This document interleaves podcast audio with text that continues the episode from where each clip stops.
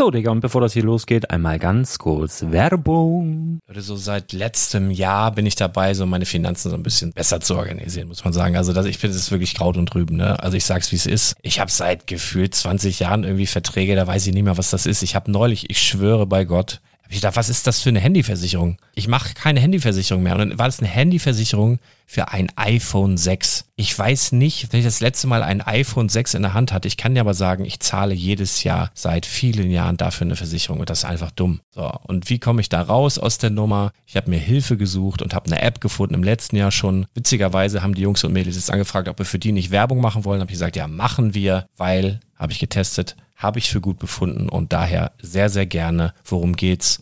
Finanzguru. Finanzguru ist erstmal eine kostenlose App. Die ist auch dauerhaft kostenlos. Es gibt dort so Plusfunktionen. Da kannst du dann für 2,99 Euro pro Monat das Ganze testen. Plusfunktionen sind zum Beispiel, also du hast so Features, kriegst so detaillierte Budgetanalysen, personalisierte Finanztipps, du behältst die Kontrolle über dein verfügbares Einkommen bis zum nächsten Gehaltseingang. Also das sieht in der Praxis so aus, du kannst deine ganzen Konten dort hinterlegen, es muss einmal so verknüpft werden, keine Ahnung, Sparkasse, Volksbank, du kannst aber sogar Kryptokonten hinterlegen, du kannst irgendwelche Aktien, falls du Aktiendepots hast, du kannst alles hinterlegen dort. Und diese App, gerade wenn es um so Sachen geht wie Gehalt oder so, macht auch so Forecasts so ein bisschen. Also die erinnert dich zum Beispiel auch dran, wenn jetzt eine neue Versicherung abbucht oder wenn die App denkt, dass da wieder was kommt, dann kannst du das überprüfen. Und wenn da irgendwas irgendwas aufploppt, also bevor es abbucht und da irgendwas aufploppt und du sagst, ah, das wollte ich aber nicht oder das wollte ich schon lange kündigen, dann kannst du in der App per Fingertipp sozusagen rechtssicher sogar dort Verträge kündigen.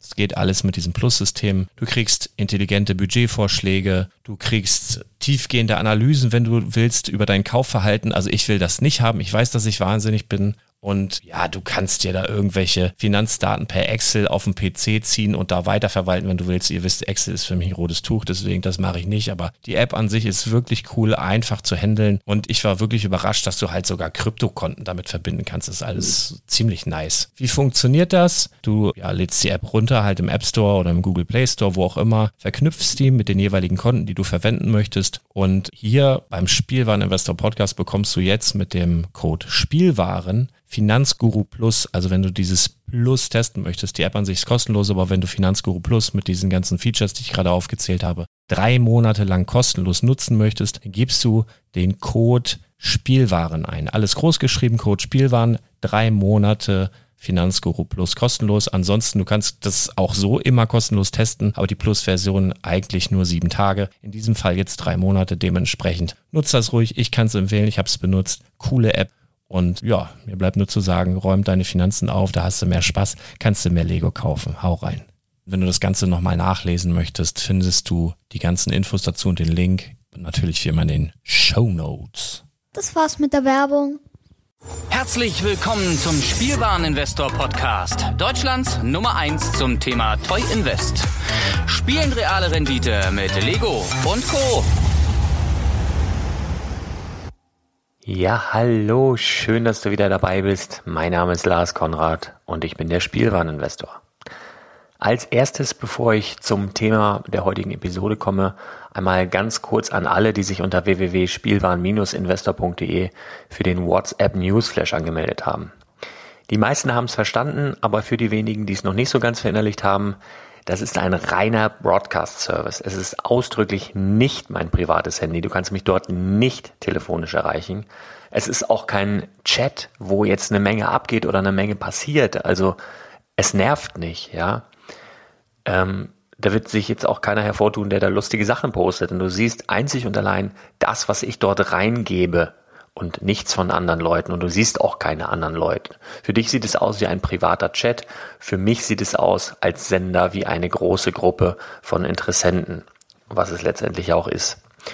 Aber nur mal so für dich, ähm, es sieht zwar aus wie ein ganz normaler privater Chat, aber da können wir jetzt nicht so privat irgendwelche Sachen austauschen, das kriege ich zeitlich einfach überhaupt nicht geregelt.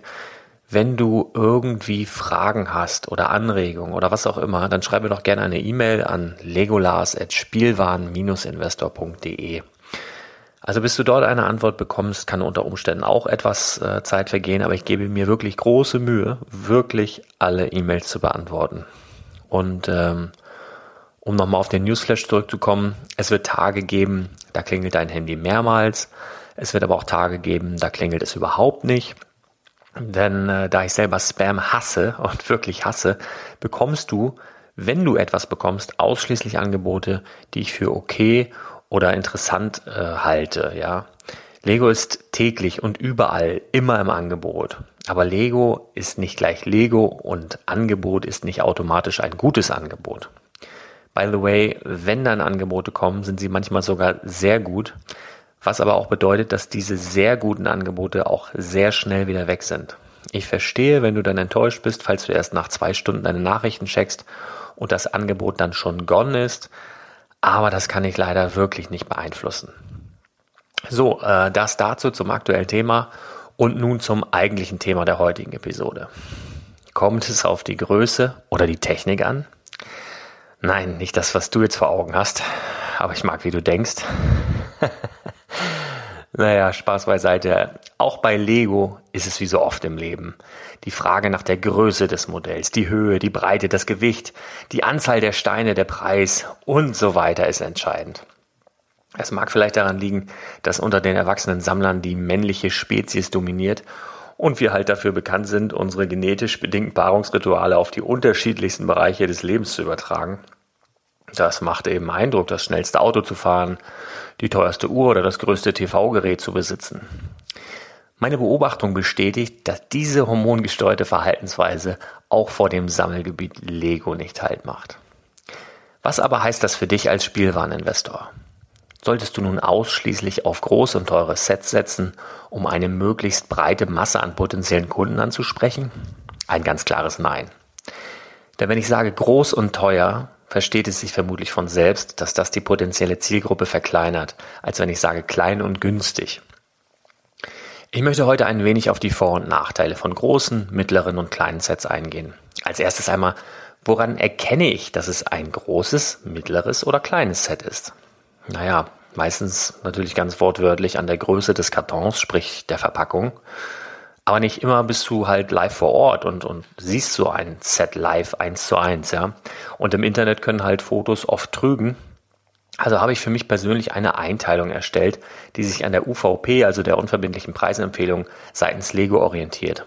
Diese stellt sich so dar, dass Sets, die 0 bis 49 Euro kosten, wobei 0, ja, das sind halt so Giveaways, die es mal im Store irgendwo gibt, also Sets, die so 0 bis 49 Euro kosten, von mir als klein betitelt werden. Sets, die so 50 bis 150 Euro kosten, haben bei mir den Stempel Mittel und 151 Euro bis 800 Euro teure Sets sind definitiv groß in meinen Augen.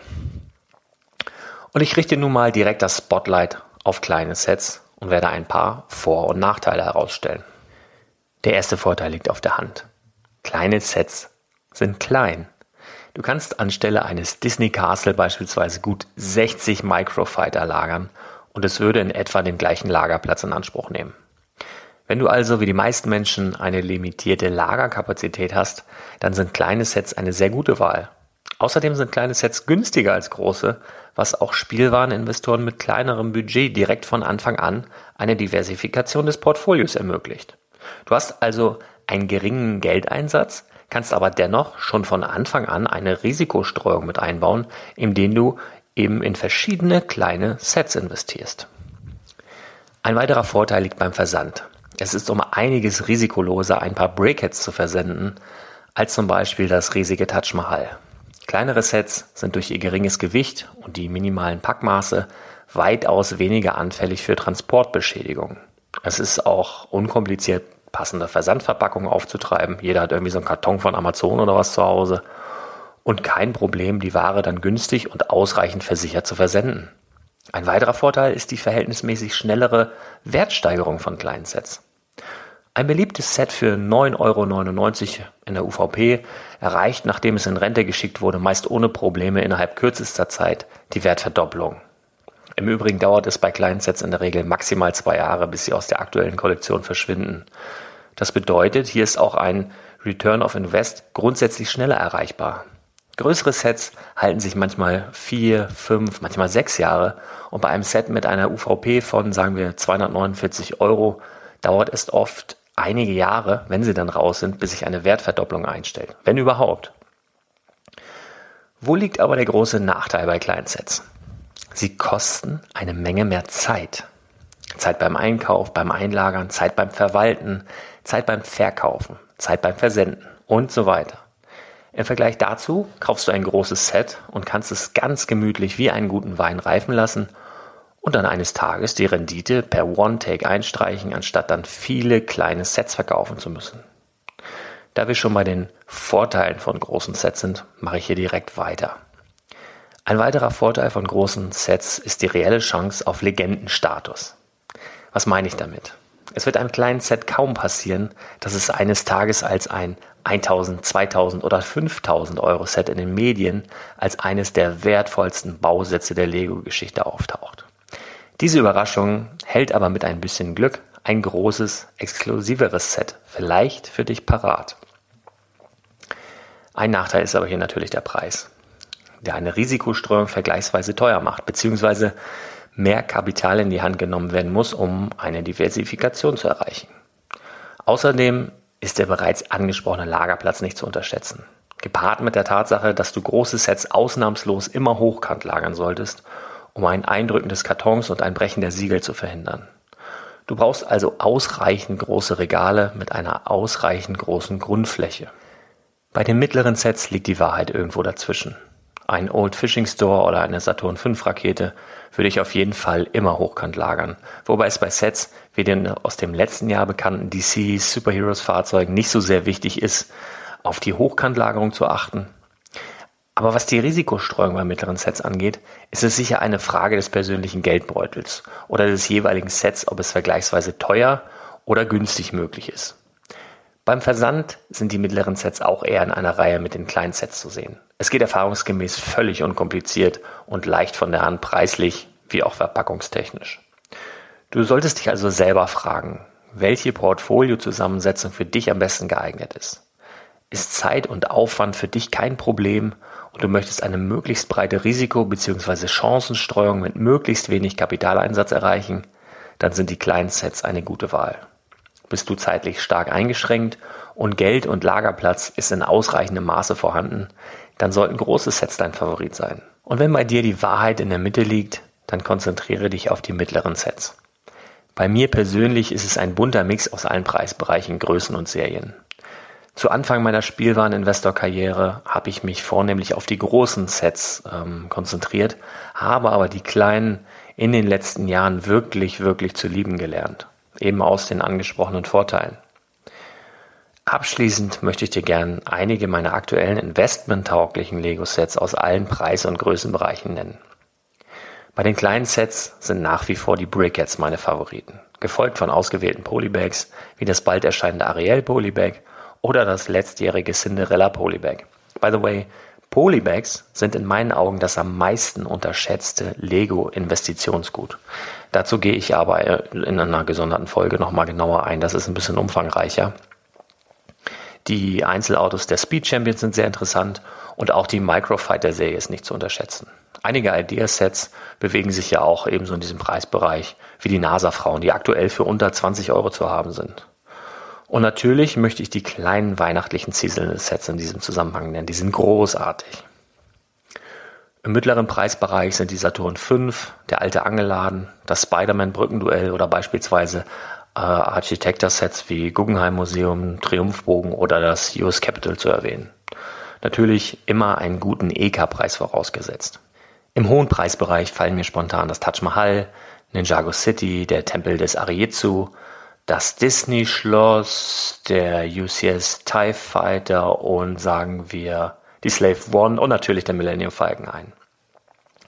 Dabei aber beachten, dass sowohl Ninjago City als auch der Millennium Falcon oder das Taj Mahal noch eine längere Lebenszeit in den Stores haben werden. Das sind ja also keine sofortigen Kaufempfehlungen, sondern sollen lediglich interessante Sets in allen Preisbereichen einfach mal so zeigen als Beispiel. By the way, Star Wars ist in allen drei Preisbereichen immer vertreten und geht auch immer. Eigentlich egal was. Star Wars geht immer. Wenn du gerade erst mit dem Toy Investment äh, begonnen hast, empfehle ich dir natürlich mein Projekt 100 zu beobachten oder simultan mitzumachen oder eben alternativ dich auf gute EK-Preise bei Lego Star Wars Sets aller Art zu konzentrieren. Glaub mir, allein damit hast du schon erstmal genug zu tun. Ja, das war's für heute und zu der Frage, ob es immer auf die Größe ankommt. Klasse, dass du dabei warst. Wenn dir mein äh, Podcast gefällt, freue ich mich sehr über eine Bewertung auf iTunes, wenn du mich auf Spotify abonnierst und weiterführende Infos und Hilfestellungen findest du auch unter www.spielwaren-investor.de. Ich wünsche dir eine schöne Restwoche, ein fantastisches Wochenende und bis ganz bald.